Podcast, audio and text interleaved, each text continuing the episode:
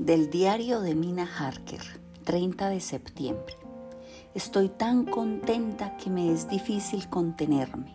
Supongo que se trata de la reacción natural después del horrible temor que tenía. Que ese terrible asunto y la reapertura de sus antiguas heridas podrían actuar en detrimento de Jonathan. Lo vi salir hacia Whitby con un rostro tan animado como era posible, pero me sentía enferma de apresión. Sin embargo, el esfuerzo le ha sentado bien. Nunca había estado tan resuelto, fuerte y con tanta energía volcánica como ahora. Es exactamente lo que me dijo el excelente profesor Van Helsing es verdaderamente reciente y mejora bajo tensiones que matarían a una persona de naturaleza más débil. Ha regresado lleno de vida, de esperanza y de determinación. Lo hemos ordenado todo para esta noche. Me siento muy emocionada. Supongo que es preciso tener lástima de alguien tan perseguido como el conde. Solamente que esa cosa no es humana.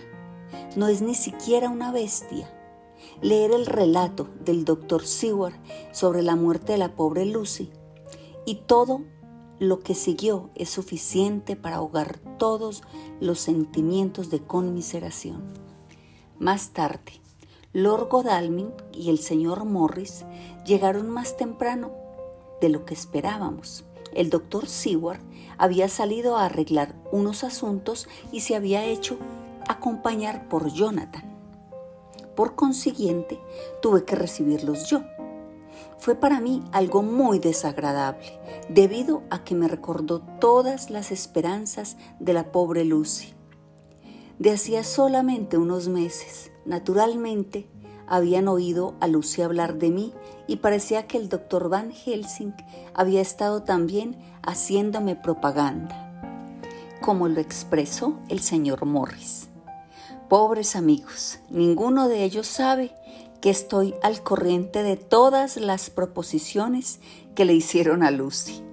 No sabían exactamente qué decir o qué hacer, ya que ignoraban hasta qué punto estaba yo al corriente de todo. Por consiguiente, tuvieron que hablar de trivialidades. Sin embargo, reflexioné profundamente y llegué a la conclusión de que lo mejor que podía hacer era ponerlos al corriente de todo.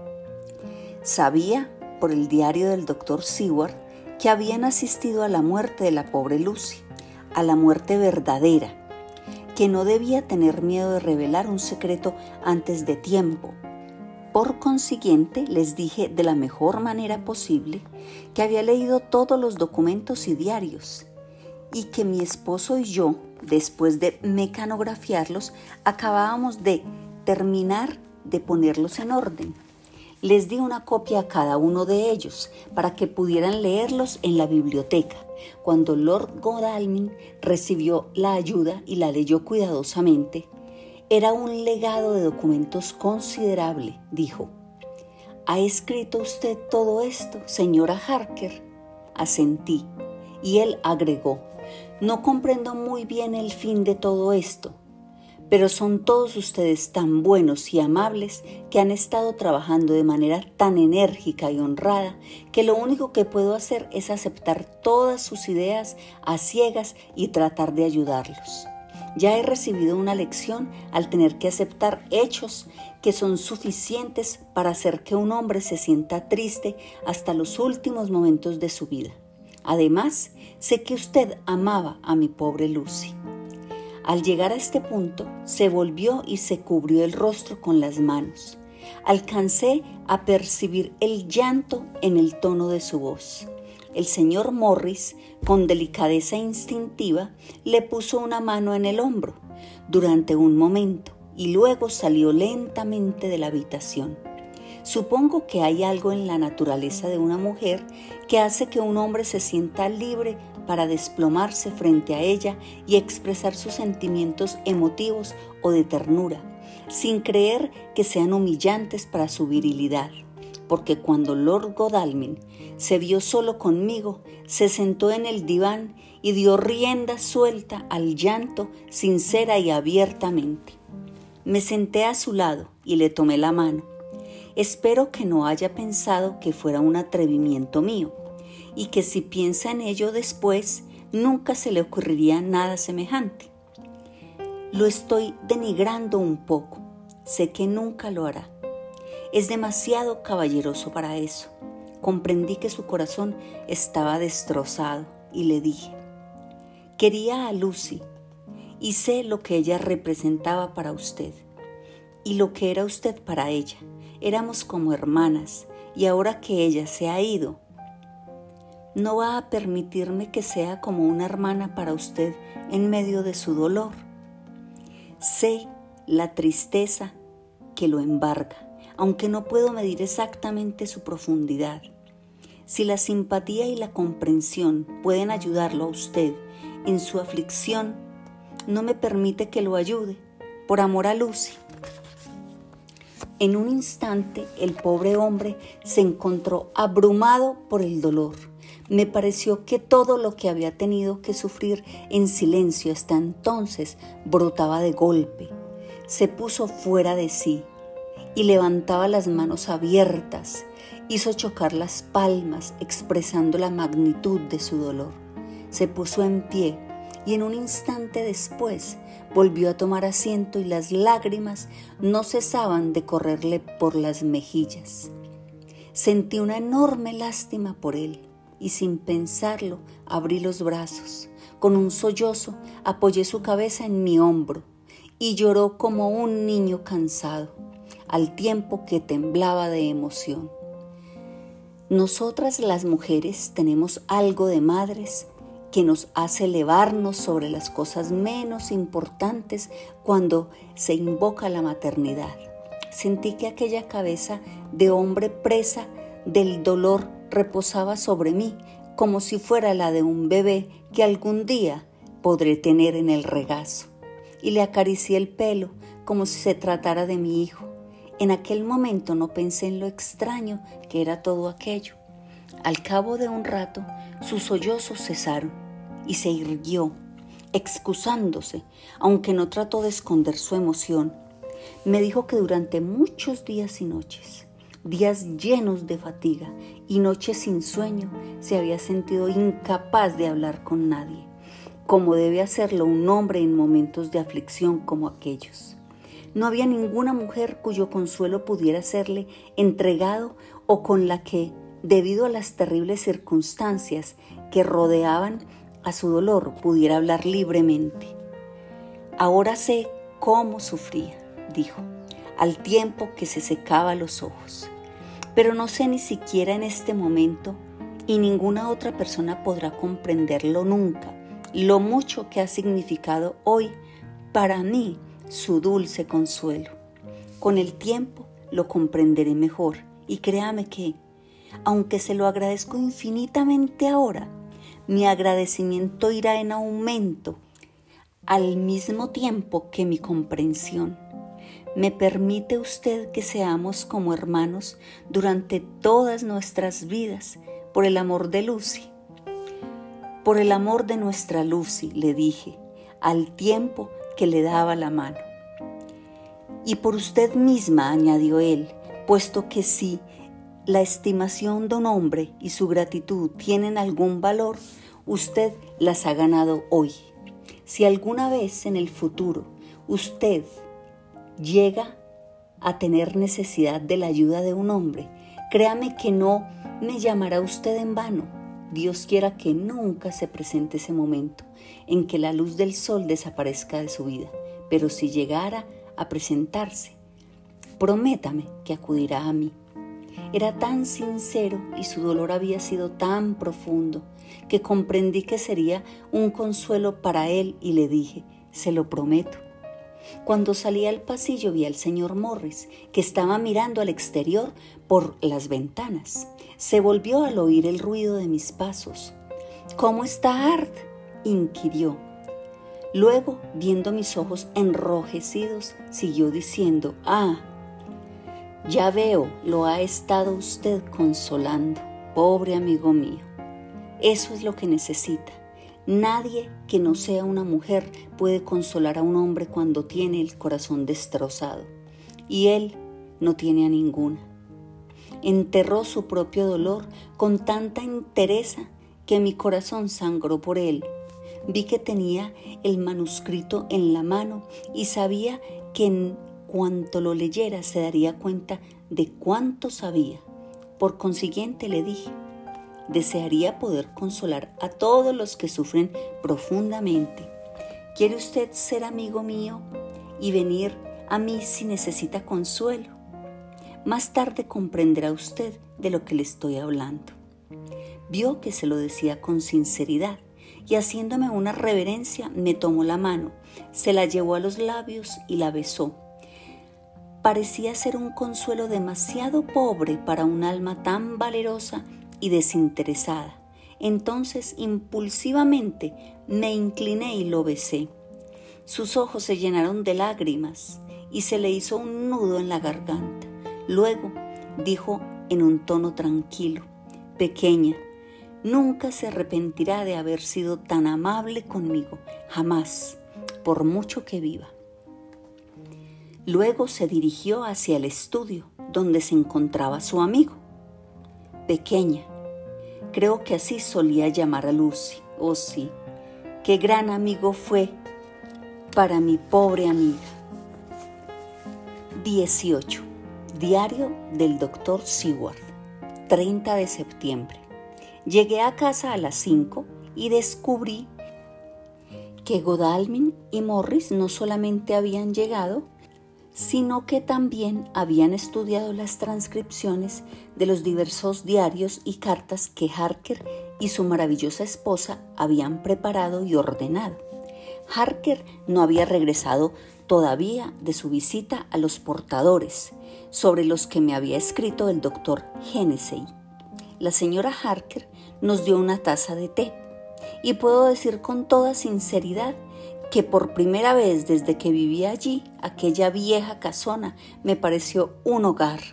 Cuando terminamos, la señora Harker dijo, Doctor Seward, ¿puedo pedirle un favor? Deseo ver a su paciente, el señor Rainfield. Déjeme verlo. Me interesa mucho lo que dice usted de él en su diario. Parecía tan suplicante y tan bonita que no pude negárselo. Por consiguiente, la llevé conmigo. Cuando entré a la habitación le dije al hombre que había una dama que quería verlo, a lo cual respondió simplemente, ¿por qué? Está visitando toda la casa y desea ver a todas las personas que hay en ella, le contesté. Ah, muy bien, dijo. Déjela entrar, sea como sea, pero espere un minuto hasta que ponga en orden el lugar. Su método de ordenar la habitación era muy peculiar. Simplemente se tragó todas las moscas y las arañas que había en las cajas antes de que pudiera impedírselo. Era obvio que temía cualquier interferencia. Cuando hubo concluido su desagradable tarea, dijo amablemente, haga pasar a la dama. Y se sentó en el borde de su cama con la cabeza inclinada hacia abajo con los párpados alzados para poder ver a la dama en cuanto entrara en la habitación. Por espacio de un momento pensé que quizá tuviera intenciones homicidas. Recordaba lo tranquilo que había estado poco antes de atacarme en mi propio estudio y me ubiqué de forma que pudiera sujetarlo inmediatamente si intentaba saltar sobre ella. La señora Harker entró en la habitación con una gracia natural que hubiera hecho que fuera respetada inmediatamente por cualquier lunático, ya que la desenvoltura y la gracia son las cualidades que más respetan los locos. Se dirigió hacia él, sonriendo agradablemente, y le tendió la mano. Buenas tardes, señor Renfield, le dijo. Como usted puede ver, lo conozco. El doctor Seward me ha hablado de usted. El alienado no respondió enseguida, sino que la examinó con el ceño fruncido.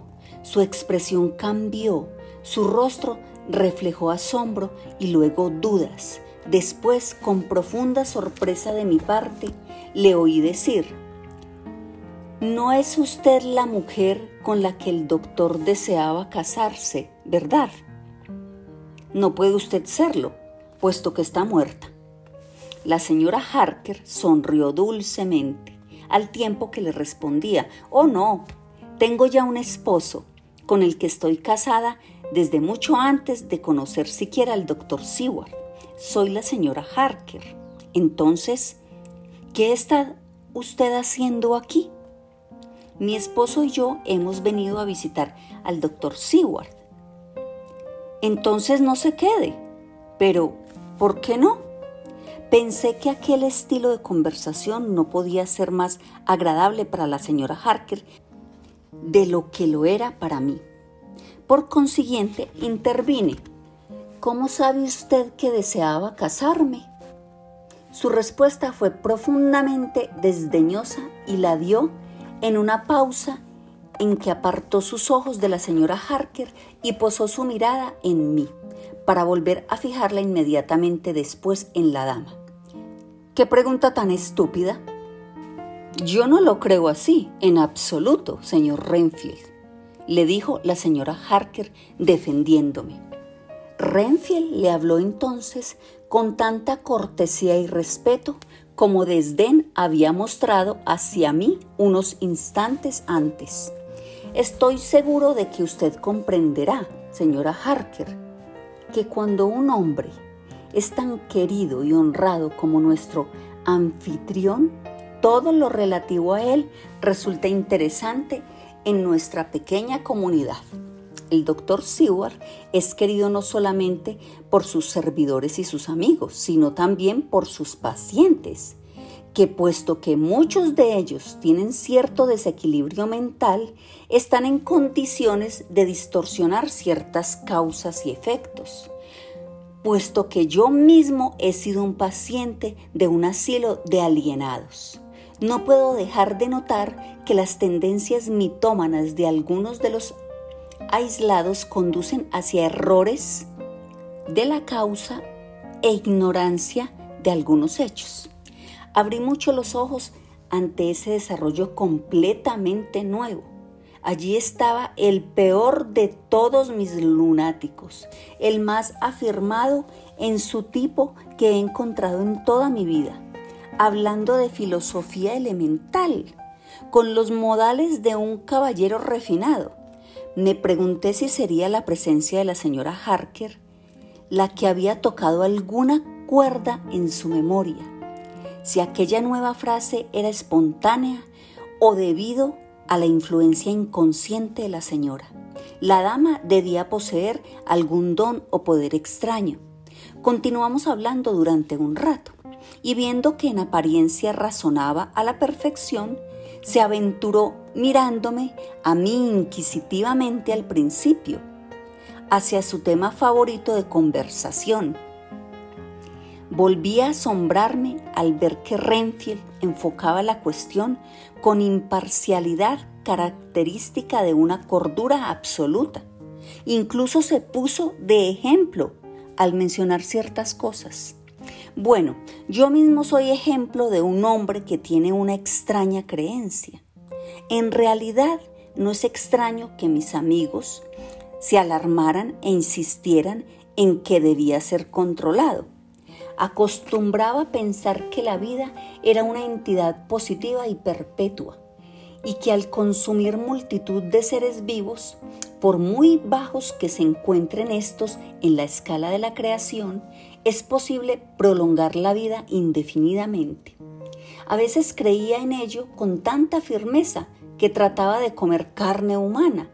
El doctor aquí presente confirmará que una vez traté de matarlo con el fin de fortalecer mis poderes vitales. Por la asimilación en mi propio cuerpo de su vida, por medio de su sangre, basándome desde luego en la frase bíblica porque la sangre es vida. Aunque en realidad el vendedor de cierta panacea ha vulgarizado la perogrullada hasta llegar al desprecio. ¿No es cierto eso, doctor? Asentí distraídamente, debido a que estaba tan asombrado que no sabía exactamente qué pensar o decir. Era difícil creer que lo había visto comerse unas moscas y arañas menos de cinco minutos antes. Miré mi reloj de pulsera y vi que ya era tiempo de que me dirigiera a la estación para esperar a Van Helsing. Por consiguiente, le dije a la señora Harker que ya era hora de irnos. Ella me acompañó enseguida, después de decirle amablemente al señor Renfield, hasta la vista. Espero poder verlo a usted con frecuencia, bajo auspicios un poco más agradables para usted.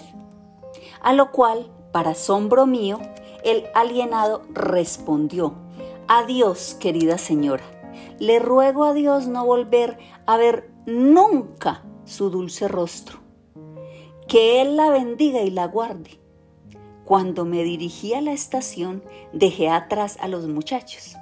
El pobre Arthur parecía estar más animado que nunca desde que Lucy enfermara y Quincy estaba mucho más alegre que en muchos días. Van Helsing descendió del vagón con la agilidad ansiosa de un niño me vio inmediatamente y se precipitó a mi encuentro, diciendo, Hola amigo John, ¿cómo está todo? Bien, bueno, he estado ocupado, pero he regresado para quedarme aquí en caso necesario. He arreglado todos mis asuntos y tengo mucho de qué hablar. ¿Está la señora Mina contigo? Sí. ¿Y su simpático esposo también? ¿Y Arthur y mi amigo Quincy están asimismo en tu casa? Bueno, Mientras nos dirigíamos en el automóvil hacia la casa, lo puse al corriente de todo lo ocurrido y cómo mi propio diario había llegado a ser de alguna utilidad por medio de la sugerencia de la señora Harker. Entonces el profesor me interrumpió. Oh, esa maravillosa señora Mina. Tiene el cerebro de un hombre, de un hombre muy bien dotado y corazón de mujer. Dios la formó con algún fin excelso. Créeme, cuando hizo una combinación tan buena. Amigo John, hasta ahora la buena suerte ha hecho que esa mujer nos sea de gran auxilio.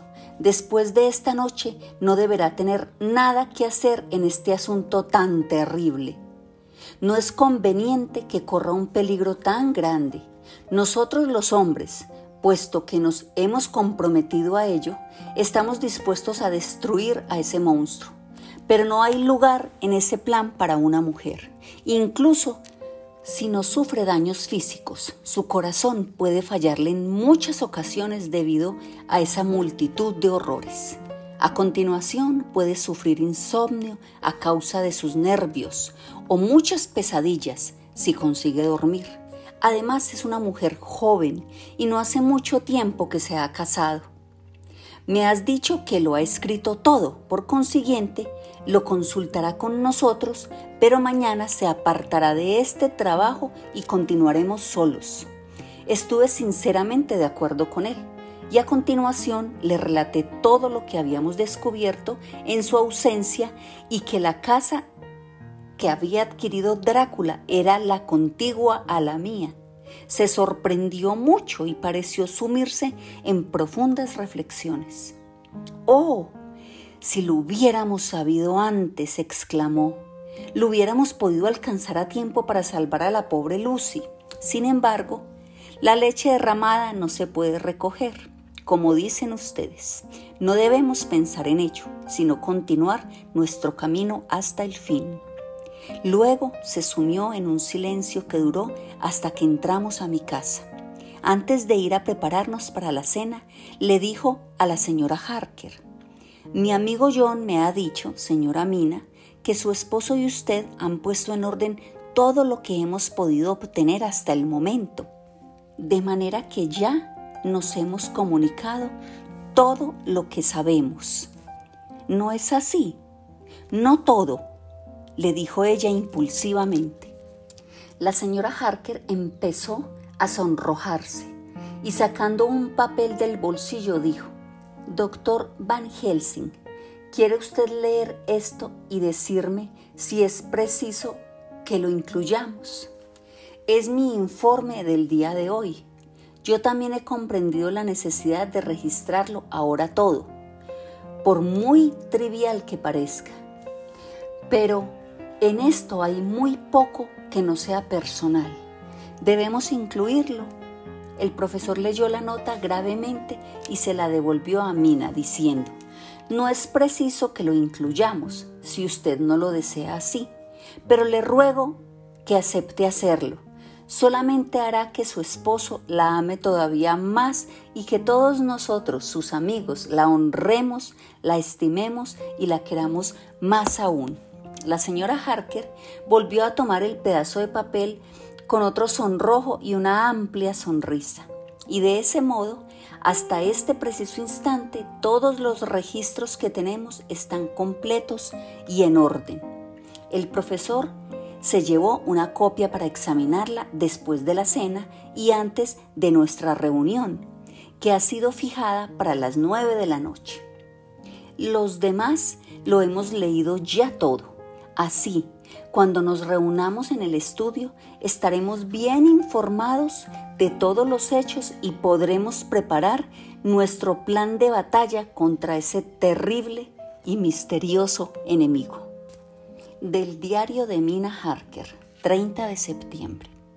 Cuando nos reunimos en el estudio del doctor Seward, dos horas después de la cena, que tuvo lugar a las seis de la tarde, formamos de manera inconsciente una especie de junta o comité. El profesor Van Helsing se instaló en la cabecera de la mesa, en el sitio que le indicó el doctor Sidward en cuanto entró en la habitación. Me hizo sentarme inmediatamente a su derecha y me rogó que actuara como secretaria. Jonathan se sentó a mi lado y frente a nosotros se encontraban Lord Godalming el doctor Seward y el señor Morris. Lord Godalming se encontraba al lado del profesor y el doctor Seward en el centro. El profesor dijo, creo que puedo dar por sentado que todos estamos al corriente de los hechos que figuran en esos documentos. Todos asentimos y el doctor continuó. Entonces, creo que sería conveniente que les diga algo sobre el tipo de enemigo al que vamos a tener que enfrentarnos. Así pues, voy a revelarles parte de la historia de ese hombre que he podido llegar a conocer. A continuación, podremos discutir nuestro método de acción y podremos tomar de común acuerdo todas las disposiciones necesarias.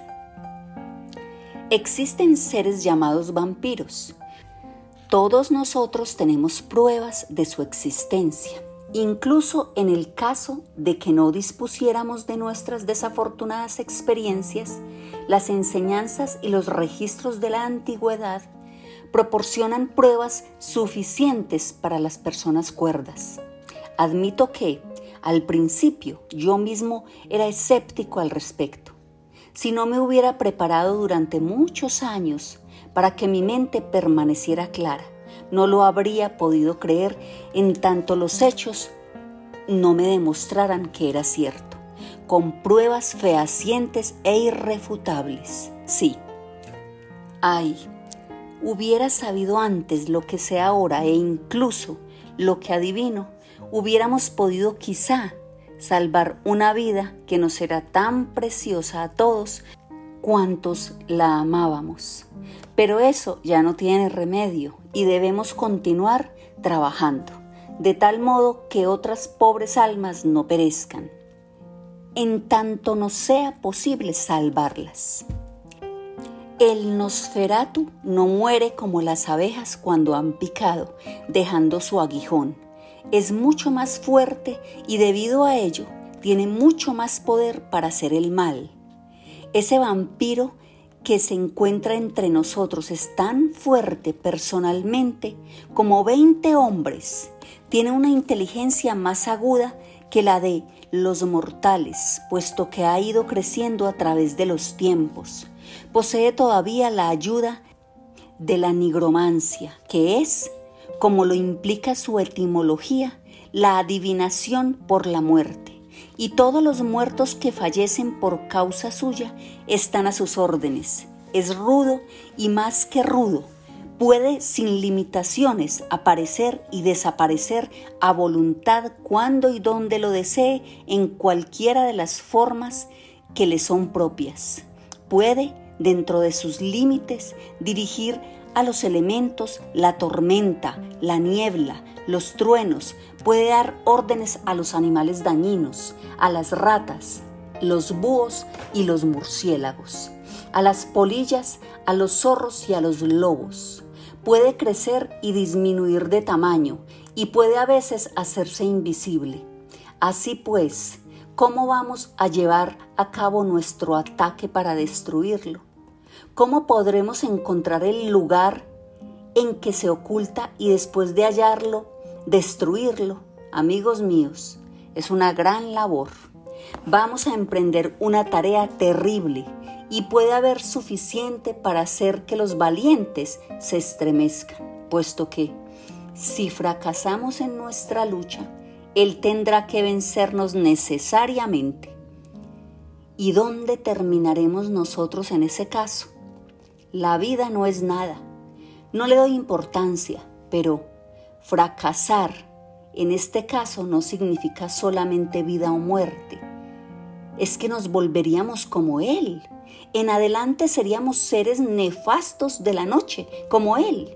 Seres sin corazón ni conciencia, que se dedican a la rapiña de los cuerpos y almas de quienes más aman. Para nosotros, las puertas del cielo permanecerán cerradas para siempre, porque ¿quién podrá abrirnoslas? Continuaremos existiendo despreciado por todos, como una mancha ante el resplandor de Dios, como una flecha en el costado de quien murió por nosotros. Pero estamos frente a frente con el deber. Y en ese caso, podemos retroceder en lo que a mí respecta, digo que no.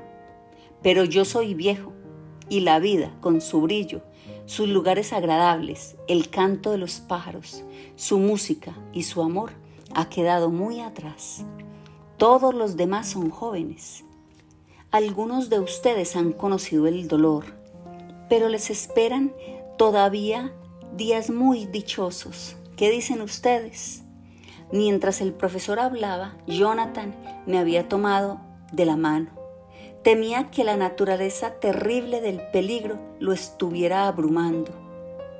Pero el sentir su contacto me infundió vida, tan fuerte, tan segura, con tanta resolución.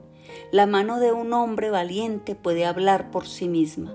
No necesita ni siquiera que sea una mujer enamorada quien escuche su música. Cuando el profesor cesó de hablar, mi esposo me miró a los ojos y yo lo miré. No necesitábamos hablar para comprendernos. Respondo por Mina y por mí, dijo. Cuente conmigo, profesor, dijo Quincy Morris lacónicamente como de costumbre. Estoy con ustedes, dijo Lord Godalming, por el amor de Lucy y por ninguna otra razón.